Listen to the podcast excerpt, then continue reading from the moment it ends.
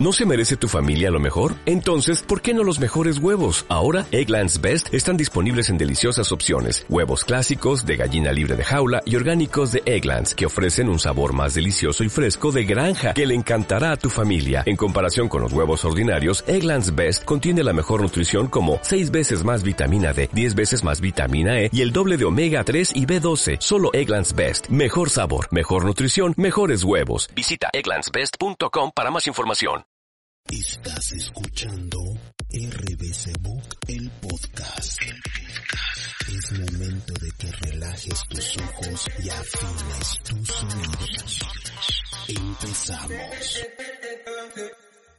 Hola, ¿qué tal amigos de RBC Book? El día de hoy tenemos de invitado a DNA y allá. Hola, buenas noches. Buenas noches. Por primera vez tenemos aquí una mujer en el podcast y Sí. Me resulta bastante, bastante especial. De hecho, si se llegan a grabar ruidos eh, de autos, de lo que se suena en el ambiente, pues ya ven que con esto de la contingencia, cada quien está en su casita y es una forma, yo creo, bastante interesante de realizar este episodio del podcast, en donde vamos a hablar de la serie de Midnight Gospel. De hecho, Es nuestro primer podcast a distancia. exactamente. Y Entonces, de- eh, igual es algo nuevo para nosotros, ¿no? Exactamente, y es bastante interesante tanto el motivo por el cual lo hicimos, que es esta serie que terminamos de ver hace poco, y el estar experimentando esta etapa de esta contingencia, eso que está pasando ahorita en el mundo.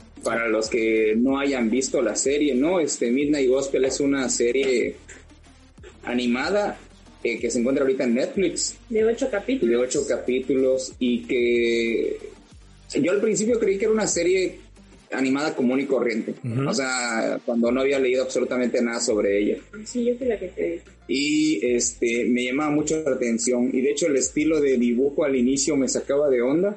Pero ya cuando empecé a, empezamos a verla, vimos, y no, imagino que fue lo primero que te dije a ti cuando te la recomendé, ¿no? Que se sentía como si fuera un podcast, pero como que le metieron animación al fondo Ujú, Sí, sí, sí. y como que había mucho simbolismo detrás de todo porque los temas que tocan son eh, muy profundos.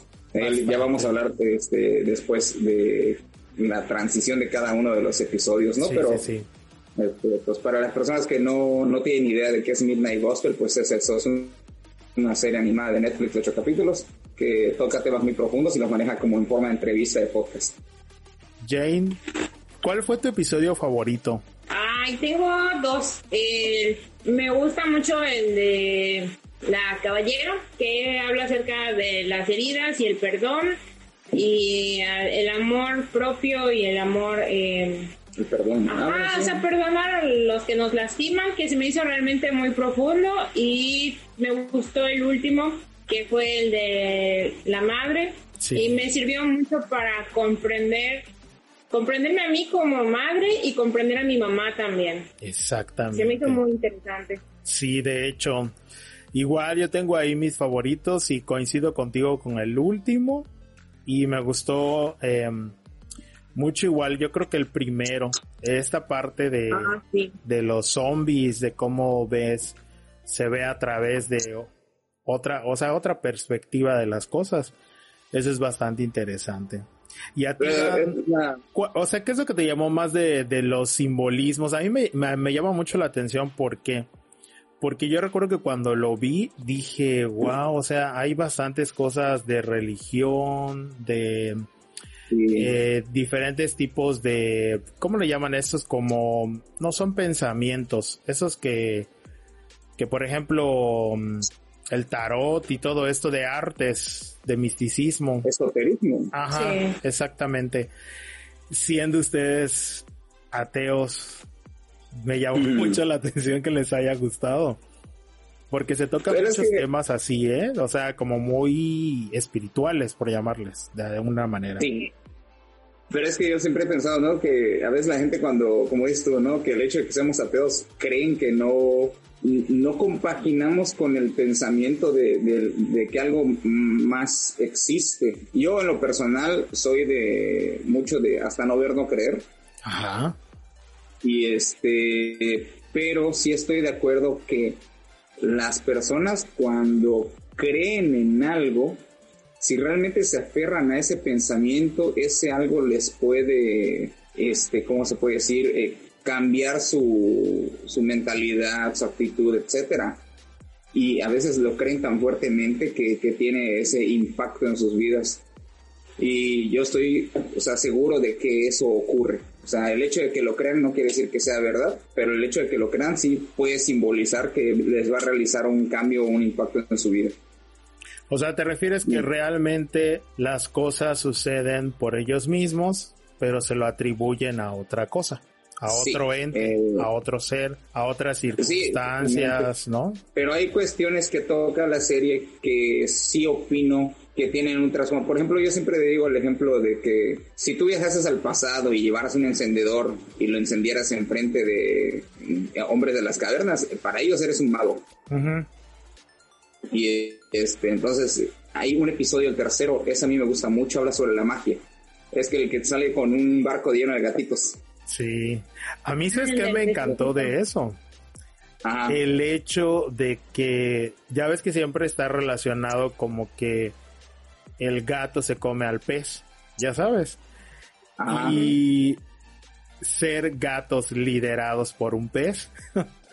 me pareció algo muy, me parece algo muy curioso y sobre todo en una pecera abierta. Me explico que en cualquier momento se lo podían comer o tragar y digo, pero decidían encantó eso. Sí, y este, y, ese episodio, eh, mira, no había pensado en eso que dijiste del, del, pez eh, liderando a los gatos, pero ese episodio en particular me gusta mucho porque habla de cómo una persona, este, puede indagar en diferentes, vamos a llamarlo así, artes antiguas, eh, que es la, la magia, ¿no? Este, para superarse a sí misma, etcétera, y todo esto.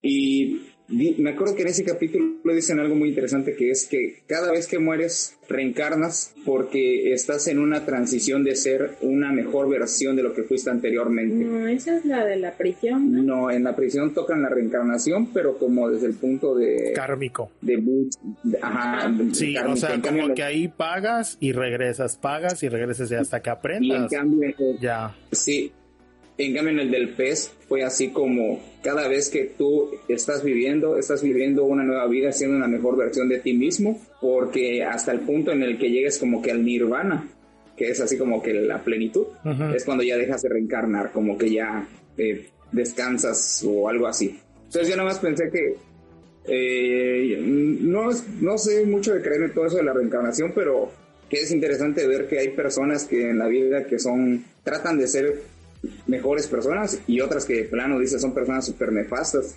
Me puse a pensar en eso de, de y si esto fuera real, eso quiere decir que las personas nefastas están apenas repitiendo sus ciclos de vidas porque no han llegado a ser sus mejores versiones de ellos mismos. Es una, buena idea para reflexionar, como dices. A mí me gustó que cuando están entrando como que al peso en las entrañas, hay em, otros, otros personajes que se dejan llevar por lo banal, por lo que no tiene sentido y se pierden eh, buscando el dinero o buscando la fama o buscando comodidades y nuestro protagonista siempre avanza más allá buscando como que la realización. Y al final, o sea, decían, vamos a trascender, vamos a convertirnos en más allá y se decían a sí mismos como si fueran un semidios, vamos a ser muy importantes y a la hora de la hora llegaron y terminaron siendo nada. O sea, como que se despojaron de todo para, para hacer nada y ellos decían que esa era la realización. Eso me gustó mucho. Y de hecho, de hecho siento que se toca en varios capítulos, algunos temas se repiten un poquito, pero pues yo siento que es importante y relevante para poder comprender la culminación de la serie. Porque de hecho hasta en la hasta en el último capítulo se toca un poquito eso de que cómo puede ser un ciclo de que nacemos, renacemos ah, y o sea siento yo que también tiene que ver mucho con esto que nos da a entender que posiblemente pues no solamente es esta vida, ¿no? La que vamos, nos va a tocar vivir y tampoco que vamos a ser a lo mejor las mismas personas, a lo mejor somos otras, pero tenemos ahí una esencia. sí, no, yo leí, dime. Yo leí que, que el creador, no me recuerdo cómo se llama ahorita, pero Clan, no, Clancy es el personaje. Duncan. Duncan es el Duncan creador. es el creador del podcast. Este, porque realmente es un podcast al que le pusieron animación. Eh, él dice que quiso dar a entender que después de que su madre se murió, eh, se sintió como que había perdido una parte de ella y que no la iba a volver a encontrar. Pero dice que su madre, ya ves que en, hay una transición donde su madre muere y me parece que él se embaraza ajá, y da a luz a ella misma. Sí, Entonces dice que eso pasó realmente y tú dices, ¿cómo? Y dijo, cuando yo, eh, bueno, mi esposa parió a mi hija, es como, mi hija se parecía mucho a mi mamá, dice, y es como si la parte que perdí de mi madre renació en mi hija. Y es un ciclo que volvió a empezar porque Decidió cuidarla. Ajá, o sea, decidió que todas las buenas, eh, eh, todo lo bueno que le enseñó su madre se lo iba a pasar a su hija y que es el ciclo que no se rompe porque veía todo, o sea, que tenía sus mismos ojos, su mismo cabello y que sintió otra vez esa, esa fuerza que lo jalaba a protegerla, amarla, quererla y todo. Entonces eso fue lo que, lo que él quiso de- representar, ¿no? En esa parte. Exactamente, en esa parte de que es el ciclo que no termina. Ya ves que sale el Uroboros y que él la pare y así. Sí conoces lo del Uroboros, ¿no? Sí, Ajá, sí, sí, la serpiente que se está comiendo la cola y representa el ciclo infinito. Ah, aparece ahí en el, en el último episodio. Sí ¿Eso lo recuerdo, sí lo recuerdo. Eh, de hecho, este, esa escena me impactó mucho, ¿sabes? Donde él está dando a luz, digo, Ah. dije, no es cierto, eso no va a pasar. Y cuando lo veo así que lo ponen súper gráfico, dije, Dios mío, o sea, es impactante. Y Pero- está, está genial Sí. porque yo siento que te hace que también sientas empatía por la mujer. ¿Me explico? Ajá. Más que él es varón y tú y yo como varones. Sí. Yo cuando lo vi dije, o sea, una parte de mí dijo, qué padre debe ser esa sensación de dar, este, traer a la vida algo. Sí.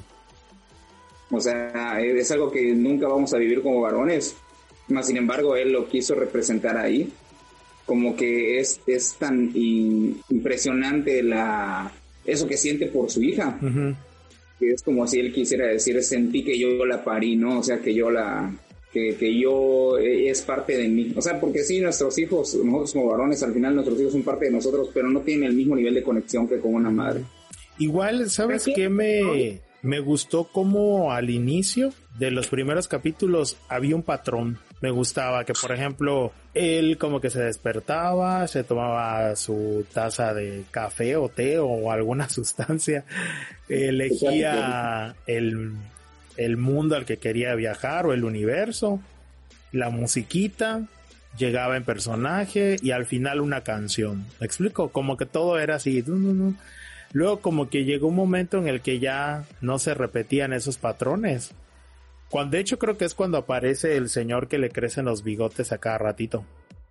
Es el sexto episodio, creo es. Ajá, creo que a partir de ahí ya rompe todo el esquema, ya es otras cosas, pero me llamó mucho la atención cómo supieron elegir hasta el soundtrack, porque me gustaba escuchar ese sonidito de cuando era enviado Llegaba. al mundo, ajá, de, me daba como que de...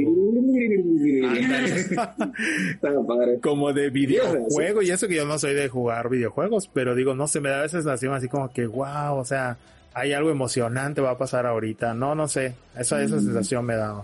Ibas a comentar Eh, algo. Sí, Yane. Ah, que bueno, que después del, de que terminamos la serie, porque recuerdo que la vimos en dos, En dos días. días la vimos. Eh, después del último capítulo, recordé que le envié a mi mamá un, un este, o sea, tuve así como, ay, me sentí bien, Sí. y le envié a mi mamá un mensaje bien bonito.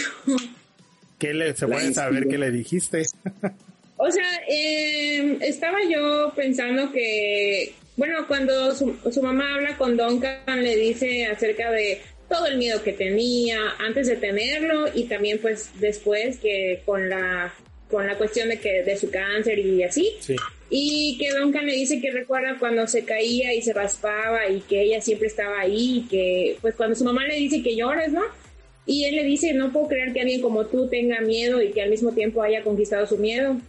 Y él le dice que, que la conoce como madre, pero no la conoce como individuo. Que él, él la ve y siempre la ve fuerte como un role, pero nunca supo cuántas veces tuvo miedo y cuántas veces no lloró. Entonces uno como hijo y yo como madre, pues uno no ve todas las friegas que tienen los papás, por ejemplo, cuando no tienen dinero para darnos de comer o cuando sufren alguna pérdida, algo así, nosotros nos vemos siempre atentos y amorosos y no sabemos que detrás de esa sonrisa hay muchas luchas que están en ese momento dándole, ¿no? Llantos nocturnos. Exacto, y es exactamente, muchos llantos nocturnos a, a escondidas y, y, me hizo consciente, o sea, yo ya era consciente de eso, pero me hizo más consciente y pues aproveché el momento para agradecerle a mi mamá por todo lo que había hecho en, pues en todos los años que estuvimos juntas, que aunque no tengamos la mejor relación, pero que siempre estuvo presente a lo largo de la vida. Claro. Y me acabas de, de recordar, de hecho, algo que es bastante íntimo y me tomaré la, la libertad, no creo que sea algo malo que yo lo comente, pero es muy cierto, por ejemplo, en mi caso, pues ya mis cuatro abuelitos ya fallecieron. Entonces yo recuerdo que pues como yo estaba chico, yo pues no, o sea, recuerdo ciertos momentos que conviví con ellos, muy bonitos, pero pues eh, los que lo sintieron más fueron mis hermanos y todo. Y una vez eh, mi mamá se puso así a llorar y me dijo que se sentía mal porque realmente pues ella ya era como una huérfana porque pues ella ya no tenía papás. Y ese día, o sea, yo igual me puse a llorar porque dije, muy cierto, o sea, como tú dices, como tú acabas de comentar, o sea, uno da por hecho que X, ¿no? O sea, pues no pasa nada, la vida sigue, pero cuando nos toque a nosotros vivirlo o los que ya lo están viviendo, me explico, ya comprenderán más ese sentimiento de los papás cuando ellos igual se quedan solos, va, entre comillas, este bueno, es fuerte. Aquí de nuestro, aquí de nuestro lado, ¿no? Este, tanto Yane como yo, sí, es pues, cierto. perdimos a nuestros eh, figura paterna. Sí. Eh, cada quien a diferentes edades. Yo a los a mis inicios de 20 años, creo que yo tenía 22 o 23 años, no, 21 años cuando mi papá falleció. Y este, creo que tú tenías 17. 17, ajá. Y el otro día comentábamos, ¿no? Que extrañar a alguien, cuando realmente pierdes a alguien así, este, definitivamente, es cuando, como, la muerte de mi papá me ayudó a comprender que cuando pierdes a alguien, definitivamente, así de que nunca más vas a volver a verlo ni escucharlo en toda tu vida, eh, te queda una especie de, de peso de realidad, así, pum, así de, híjole, esto es realmente perder a alguien, así, nada que ver con eh, que, ay, se fue y lo voy a extrañar o ya no lo voy a ver durante quién sabe cuántos años, no, esto es así de, ya, ya se fue, ya no está. Y nada más te quedan pues sus recuerdos, ¿no?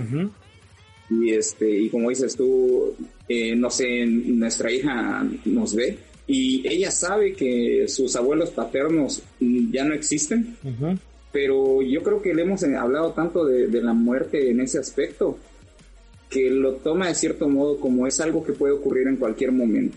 O sea, como que yo creo que hay que hacer conscientes a los hijos desde temprana edad que la muerte ahí está y es inevitable. De hecho, es una frase del programa Ajá, que dice, la vida es incierta, pero la muerte es segura. Ah, mira. Eh, eso sale en el episodio de La Caballero. La Caballero. Y acabo de recordar qué episodio es ese. Igual me gustó mucho. Sí, está padrísimo. Que habla del perdón. Sí, me gustó mucho ese episodio. Me gusta una frase que dice eh, ella con él y que le dice, no vamos a perdonar al enemigo, pero tampoco vamos a vivir, este, o sea, ahogados en el rencor. O sea, lo vamos a superar. En el daño que nos En el daño que nos hizo. Así como que si no lo quieres perdonar, o sea, está bien, pero tampoco te mortifiques, no este, no vivas con ese, ese rencor. Claro. Eh, quería decir que, bueno, a mí no me preguntaron, ¿verdad? Pero lo voy a decir. Eh, mis episodios favoritos son este, el de la magia, el de la caballero, que no me acuerdo del nombre, pero pues que habla del, del perdón y del amor. Ah, bueno, aquí están los nombres, dame un momentito. Ah, bueno, cegado por mi propio fin. Esa es la del caballero. la, del gato, la del gato se llama Cazadores sin un hogar, que es el tercer episodio. El cuarto episodio es la caballero. Y el último episodio, creo que ese es, favorito de todos. Y si a alguien no le gusta de plano, no, tiene corazón. No tiene madre. Literal. El, ratón, el ratón de plata. Es que ese, el, último episodio, te lo mencioné en la llamada, ¿no? Eh, antes de que empezáramos eh, con esto de la idea del podcast. Ajá, que yo de hecho yo no lo había visto, ¿no? Ah, no lo habías visto. Pero me acuerdo que te dije que el último episodio me gustó mucho porque sentí que fue el episodio donde entrevistó a la persona más honesta que pudo haber entrevistado. Porque, como siempre te digo, cuando somos individuos que estamos dando una opinión sobre algo, por ejemplo, nosotros contigo, tú con nosotros, todo esto, querramos o no, tenemos un punto a probar. Sí, eh, que queremos este, hablar sobre algo y queremos demostrarle a la gente que ese algo que estamos diciendo vale la pena. Entonces a veces podemos ensalzar lo que decimos o cosas así. Pero él, hablando con su mamá, su mamá no tiene nada que demostrarle y él tampoco a su mamá. Son simplemente dos personas con el corazón abierto y diciéndose todo. Ese episodio habla mucho como que sobre la resignación. Sí. El aceptar las consecuencias de, de que esto va a pasar y no hay nada que puedas hacer y tienes que que lidiar con Entonces, por eso es, es, creo el episodio más fuerte y mi favorito porque es así de... No hay marcha atrás. Sí. No hay marcha atrás. Sí conmueve. La, la frase que le dice su... Eh, de hecho, la mencionó hace ratito Jan, este, que él dice, ¿cómo haces para, para lidiar con todo esto? ¿Y qué le responde su mamá? Llora. Llora.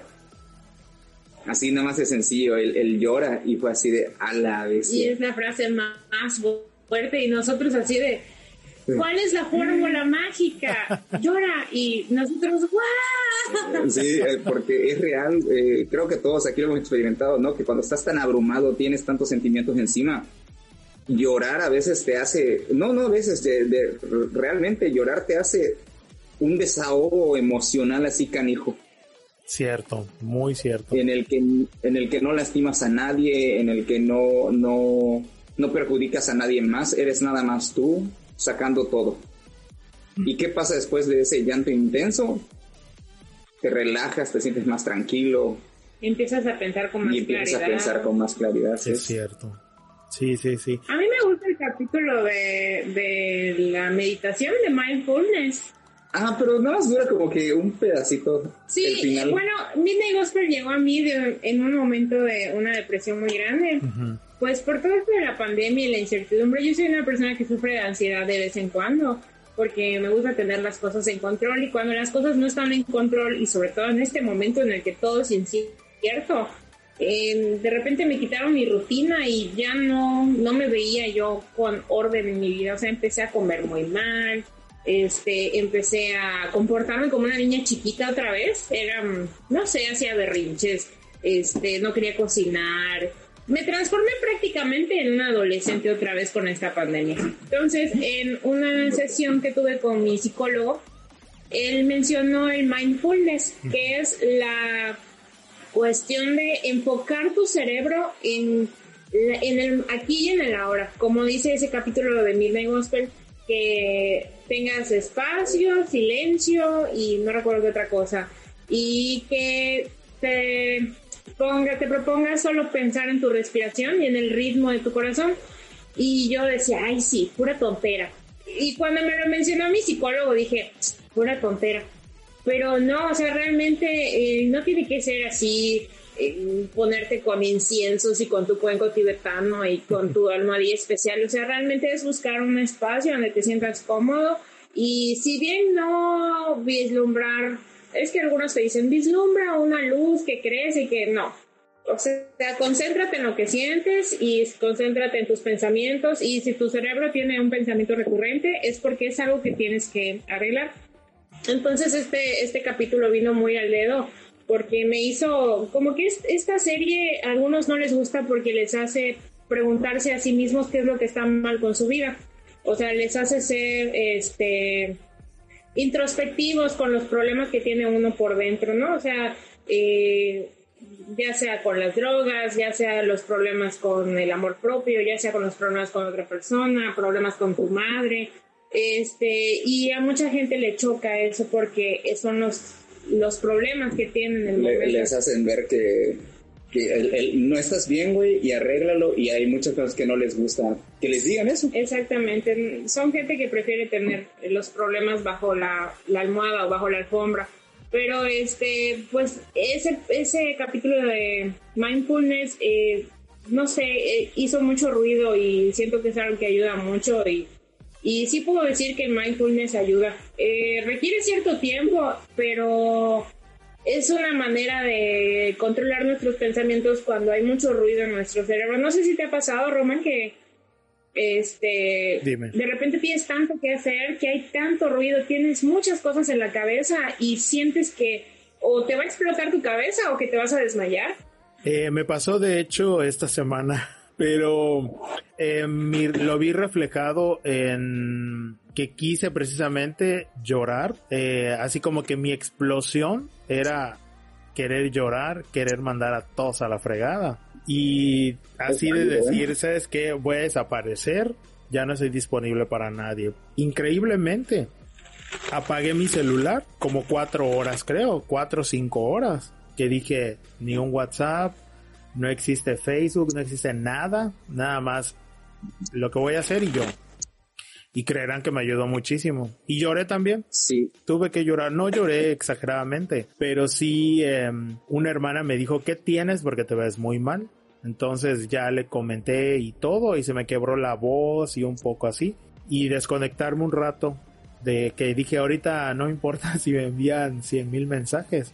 Te iba a decir que creo que eso que hiciste desconectarte, pues viene más o menos de esto del estado de, de mindfulness, ¿no? De agarrar un rato para ti solo. Sí, Y como dijo Yane, el, eh, el conectarte con tus emociones y dejarlas fluir y que nada más te moleste. O sea, siente todo lo que tengas que sentir y sácalo como lo debas de sacar y luego vuelves a respirar. exactamente.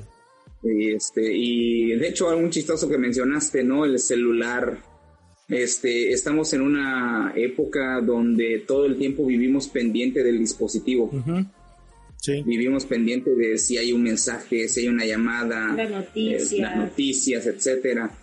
Eso, eh, bueno, no siento, sino que es algo psicológico, no es información que va llenando, va sobresaturando el cerebro y al fin y al cabo, pues igual el cerebro tiene un límite de, de hasta dónde puede soportar tanto estímulo. Sí, y llega un momento en el que dices HSM voy a voy a, voy a, este, a desconectarme un rato yo recuerdo que cuando trabajaba en mi antigua empresa donde este hacía los diseños de playeras y todo esto a veces tenía encima cosas de la escuela eh, luego tenía todo el día haciendo lo de lo de los diseños y, me llegaba a así abrumar tanto ese lugar porque a veces era una de estar tras otra cambiando todo que recuerdo que aquí Jan me llegó a decir ¿sabes qué?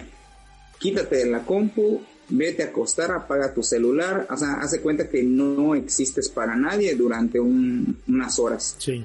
Y yo todo así de no, es que me necesitan, es que no puedo y casi casi ella me obligaba a que Le decía, nadie se va a morir porque no tenga su diseño Sí. unos 10 minutos tarde. Y agarraba yo y decía, bueno, pues va. Y sí ayudaba. Así el hecho de, de la vida sin saber de nadie más que no sea yo. ¿Qué les cambió toda esta información y todo esto que recibieron de la serie? O sea, ¿qué les hizo clic? ¿Qué perspectivas nuevas tienen ahora de todo en general, de todo su mundo, su manera de ser, su manera de ver la vida, de ver a la familia, a los amigos, todo? ¿Qué, qué, qué fue lo que les cambió la serie? Ok, que diga Janet primero. Vale.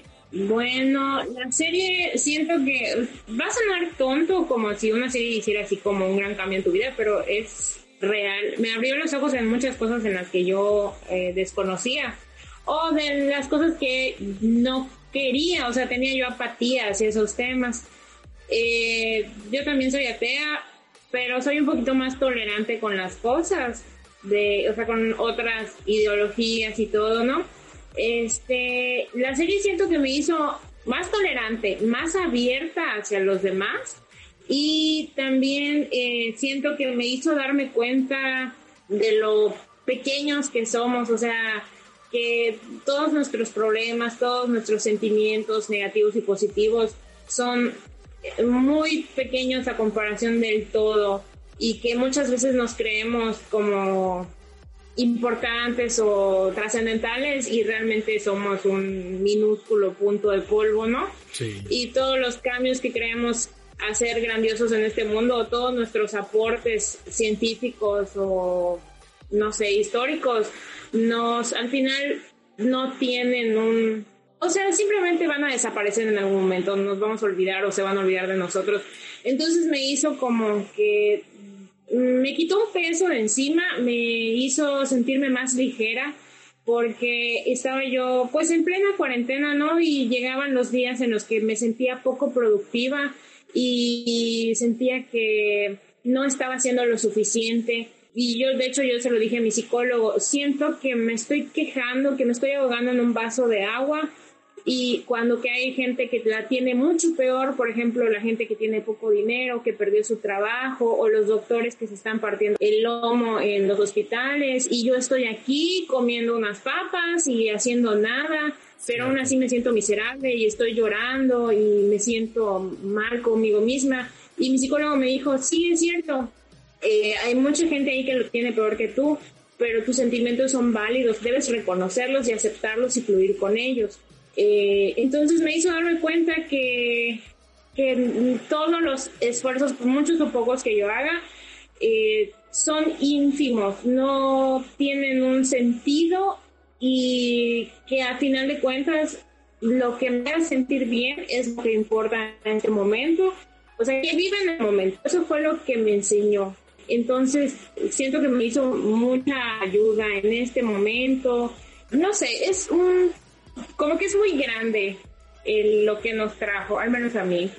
No, sí. Me enseñó a fluir con la corriente y, no, no enfrascarme con un problema que es muy pequeño, ¿me entiendes? Claro que sí, es terapeuta y que también es maestro este de Walter Rizzo. Comentó algo que yo estoy muy de acuerdo, que dice que puede estar en terapias una persona por muchísimo tiempo y hasta que le hace clic una frase, imagínate una frase y le cambia, todo, se resuelve su problema. Entonces imagínate toda esta serie que está llena de, de, tiene una sustancia muy rica, muy extensa, con muchísimo material eh, con el cual puedes nutrir tus conocimientos, tus perspectivas, tu alma, ¿no? Dependiendo de, volvemos a lo mismo de, de lo que creas y todo te ayuda muchísimo. Entonces, así somos todos.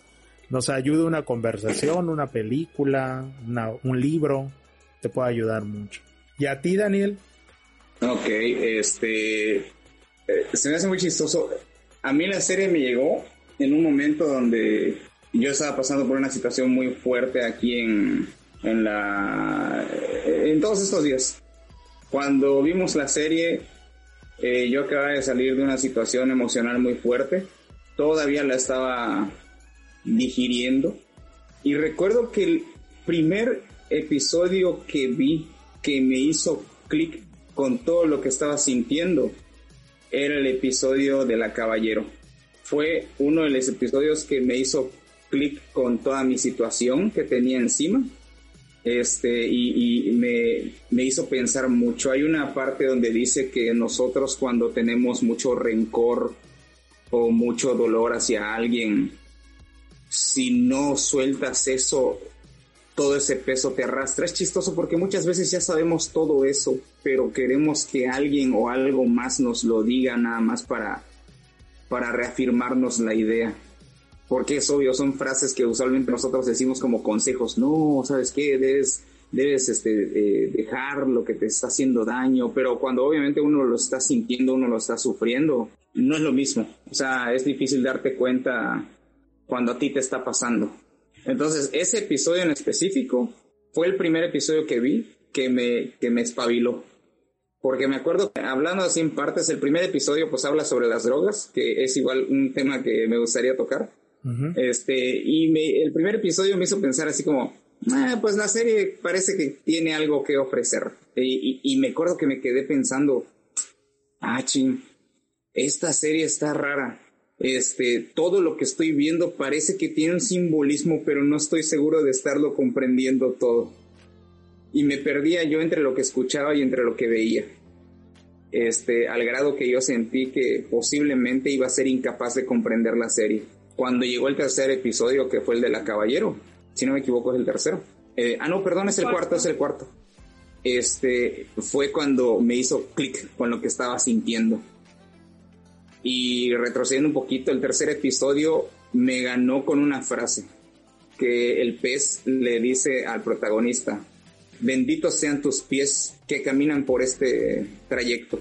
Y esa frase me gustó mucho porque fue así de, tú que estás avanzando en esta vida, o sea, bendito seas porque sigues avanzando.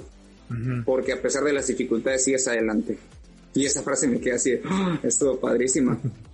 y Luego también el pez le dice, ah, vuelvo a repetir, durante el periodo en que estaba viendo la serie, yo ya tenía el problema de mi ciática. Sí. Mucho dolor en la espalda, sentía que poco a poco estaba empeorando, no sentía que estaba mejorando, sentía que pasaban los días y cada vez me ponía peor. Y el pez le dice al protagonista, no recuerdo muy bien las palabras exactas, pero le dice algo así como, no digas que no te sientes bien. Di, estoy mejorando minuto a minuto, poco a poco. Y también fue una parte que cuando la dijo me quedé así de, pues tengo que pensar más positivo sobre mi situación fisiológica en ese momento. Me quedé así de, necesito empezar a cambiar mi mentalidad de que estoy empeorando a tengo que mejorar, tengo que empezar a sentirme bien, aunque sea poquito a la vez. Claro. Ya de ahí vino el episodio de la Caballero, que como dije fue el primer episodio que realmente me hizo un clic gigantesco. Ya ves que habla del perdón, habla del amor y este fue, un, un, episodio muy fuerte. Y ya de ahí siendo honestos, hasta el último episodio fue que me volvió a, a golpear la serie.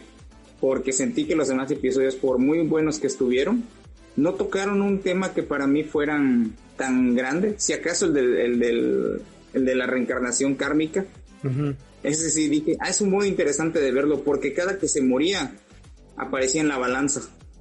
¿Te acuerdas? No me acuerdo. Cada que él se moría aparecía en una balanza donde le quitaban una pluma a un pájaro y la pesaban. Ya, ya me acordé, ya, ya me acordé. Y estaba padrísimo porque cada vez que él renacía, este, eh, trataba de mejorar como persona y entonces la balanza cada vez pesaba menos.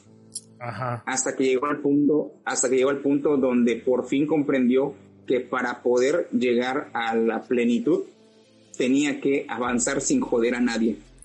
Y eso me, esa analogía me gustó mucho, porque cuántas veces no escuchamos aquí en México de el que no tranza, no avanza, o que tienes que pisar a los demás para ser mejor, y esa analogía siempre eh, eh, me ha molestado, perdón, perdón, estas frases siempre me han molestado mucho, de esa gente gandalla y todo eso. Y me gustó en ese episodio que nada más me reafirmó mis ideas de no necesitas ser un canijo para poder llegar a ser este sentirte pleno en vida. Definitivamente.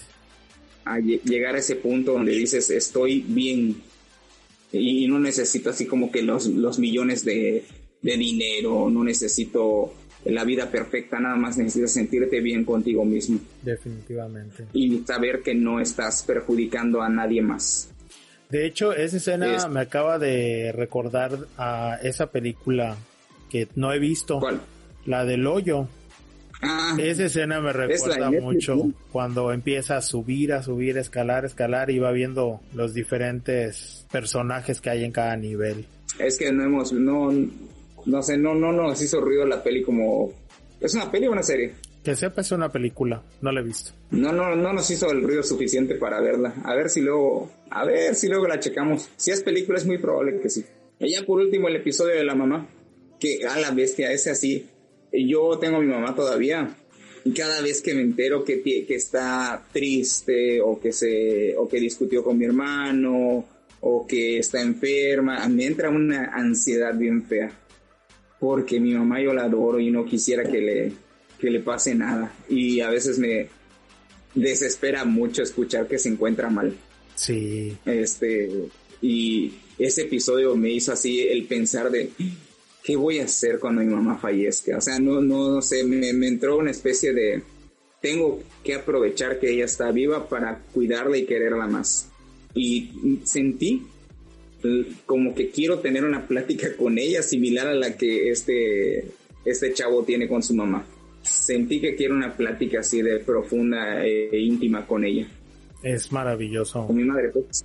Sí, sí. Ah, y un detalle muy, muy curioso de la serie.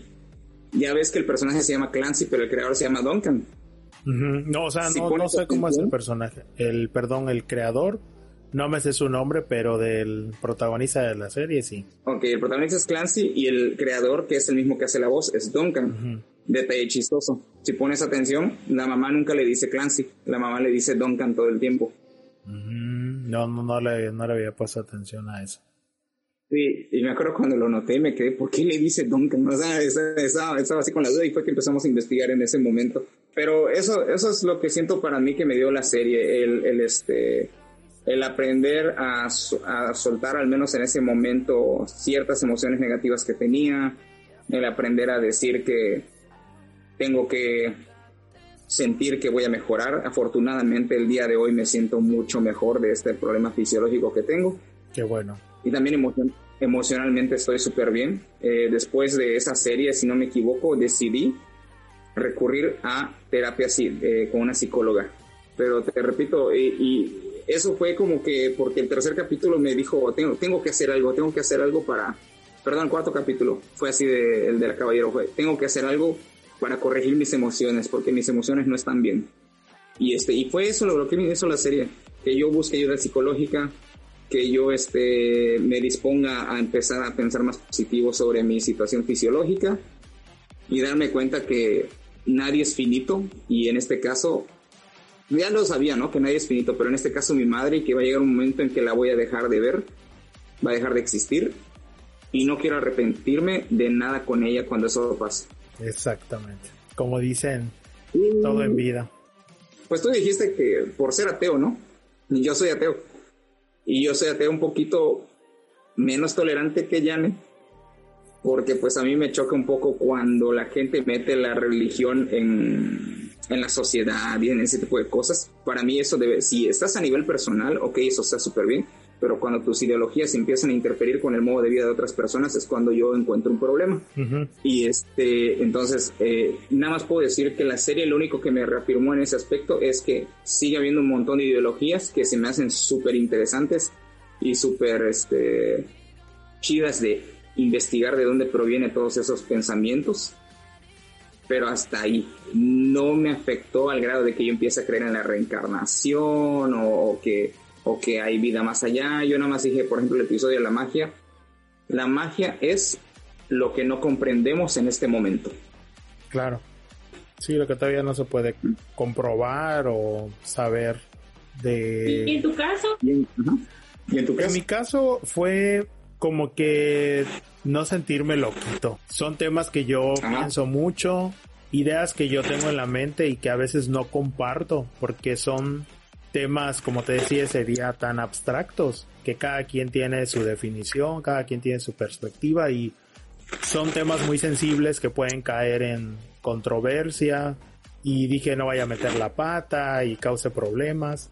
Y entonces ver que esta serie con cosas que yo he pensado le gustó a tantas personas, llegó al corazón de muchos y, o sea, como que me hizo reafirmar de que, ok, entonces mis pensamientos van por buen camino, me hizo sentir como que menos solo en cuanto a mi manera de, ver las cosas. Pues yo siento que es lo que me gustó. Eso es lo que a mí me, me hizo clic. Dije, wow, qué padre. Hubo un valiente. una pregunta es, Dime. El episodio, el último episodio, te, te hizo realizar algo. Siento que es un episodio muy fuerte y que, que trae eh, algo muy como que importante en cuanto a la vida. Entonces, sí me gustaría saber opinión sobre todo del último episodio. Pues a mí me confirmó mucho lo de el tema de dejar este plano y del disfrutar a todos los que tenemos alrededor. Em, yo, la verdad, yo soy muy, eh, precisamente por eso soy muy apegado a mi familia y me gusta disfrutarla mucho. Y siento que eh, como que el reloj de arena, ¿no? Vamos poco a poco acabando más ese tiempo pues sí. no sé, me gusta, me gusta mucho por eso pasar tiempo con ellos. Porque sé que de chico no pude, porque ellos todo el tiempo estaban trabajando. Y pues ahorita tenemos la oportunidad y más en esa cuarentena, imagínate, es así como que el super privilegio de poder estar tranquilos y reunidos y yo trabajando desde casa y estar conviviendo con todos, o sea, es como que muy padre. Así que te repito, no, no, no me hizo cambiar nada más reafirmar. Te reafirmó lo que pensabas. Sí. Qué padre. Sí, gracias y por poco lloro. como que dije, no, tengo que cambiar porque si no, ahorita voy a privar acá. Solo quería hacer un comentario sobre la serie en cuanto a la percepción que tienen la mayoría de las personas. Sí nosotros nos llegamos a enterar de mucha gente que no le gustó. Este, no sé si te pasó igual, que vieras que hubo mucha gente que no le gustase. No, los que me he encontrado sin que yo lo busque, hablan maravillas, pero yo no he buscado. Sino de pronto me aparece un amigo de Facebook, o sea, una persona que tengo como amigo en Facebook, que publica y dice, wow, lo máximo, no sé qué, se los recomiendo. De pronto en otra red social que tenga lo mismo aparece, ah, vean esa serie, no sé qué. Entonces, de hecho, eso fue lo que me, me hacía que recordara más que tú me la habías dicho, ¿no?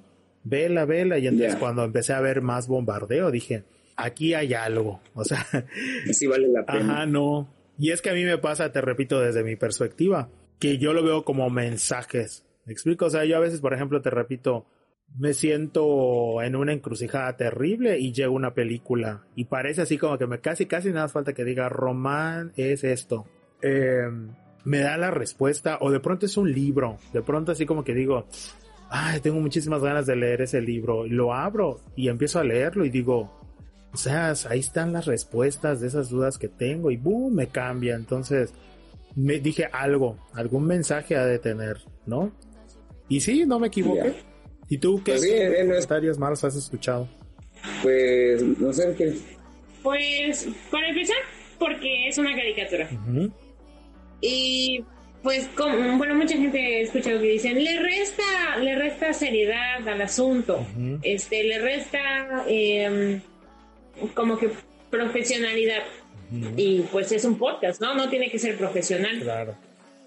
Y el segundo, porque, bueno, el primer capítulo habla sobre drogas y también dicen que eso como que está diciendo, pruébalas, pruébalas. Incitando. Incitando, exactamente.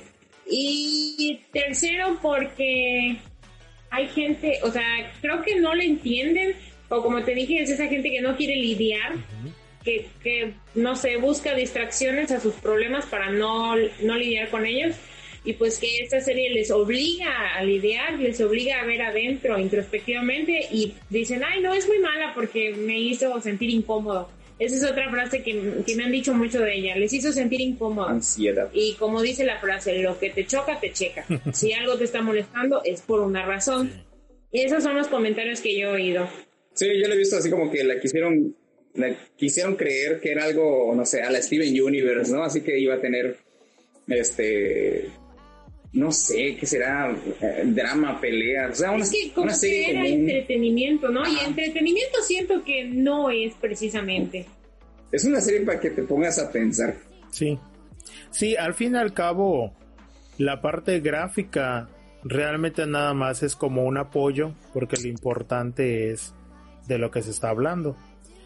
Y sin embargo, trataron también de darle ahí este simbolismo. Una historia. También. Un simbolismo y cierto comicidad. Hay, hay, hay momentos cómicos. Claro. Sí. eh, Muy, muy pequeños, pero sí, sí. y que son importantes. Son importantes porque de hecho a través de la comedia y la risa es como más se te quedan las cosas en la mente.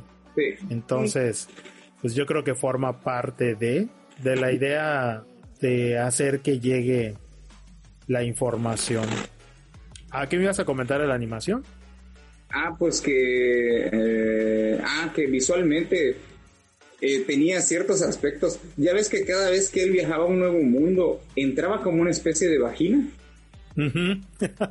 Sí lo noté. Es que, es que era muy, muy curioso eso. No sé si era un simbolismo de que él entraba al mundo de una persona o simplemente él nacía de nuevo en cada nuevo mundo.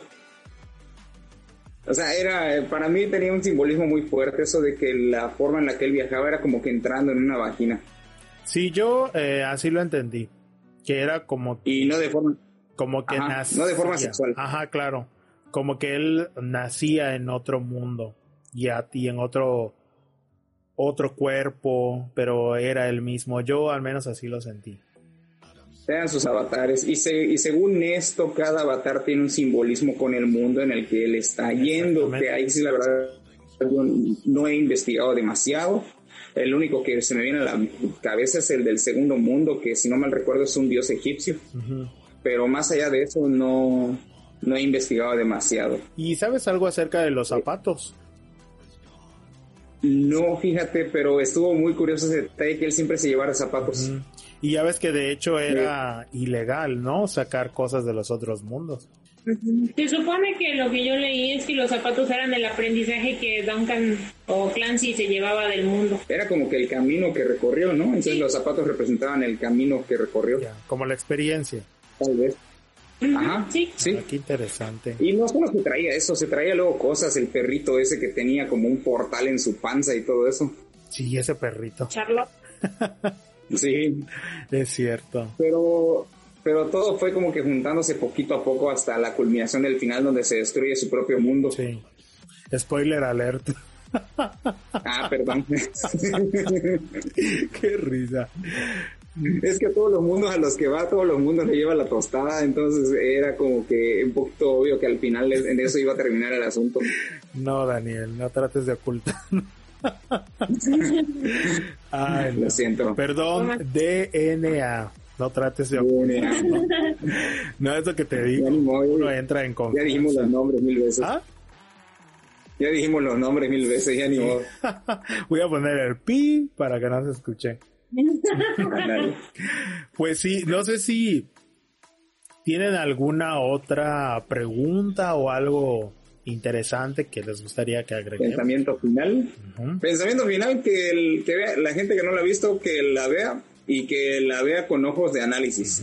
Este, que la vea con para cuestionarse a sí mismos este dónde se encuentran, qué están haciendo y a dónde van. Y Jan, Ah, yo creo que para verla hay que realmente sentarse y prestarle atención.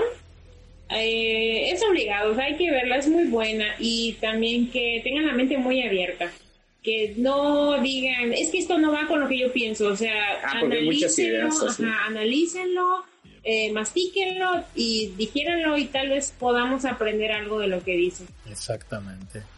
Sí, incluso nosotros que somos que somos ateos, ¿no? Como dices, este que somos ateos, eh, la vimos y la vimos con los ojos así y la mente abierta así de el segundo episodio a mí me hizo mucho ruido porque trata mucho sobre la religión y yo dije, no estoy de acuerdo con lo que estoy viendo, pero pues va. O sea, eh, al menos me da algo extra de qué pensar o de darme cuenta. Exactamente. ¿Y cómo te sentiste en esta participación, Jan? Ay, muy bien. ¿Te gustó? Quería Yo hacer un podcast. Yo pensé que me iba a poner nerviosa, pero no, es una plática chida. Sí. Y eh, cuando tenemos que hacer una presencial, me dio mucho gusto contar con ustedes el día de hoy y espero que vengan muchas participaciones más. Eh, yo ya me había desajenado del, del podcast porque empecé con otros proyectos. Pero agradezco que me hayas eh, motivado de manera indirecta para poder con, para pues sí, para continuar y hacer un nuevo episodio. Este Sí, qué chido. Sí, lo extrañaba. Sí, claro, claro, es es, es igual lo que el, el sentimiento que que me pasó. Ahorita él está recordando de cuando nos reunimos y todo es, es genial. Me gusta, me gusta hacer. Ah, faltaron las papitas y los cacahuates así. Ándale. pues Ari, vale. Eh, me dio mucho gusto saludarlos. Yo soy RBC, DNA y Jan, que estuvieron el día de hoy. Hasta pronto. Gracias.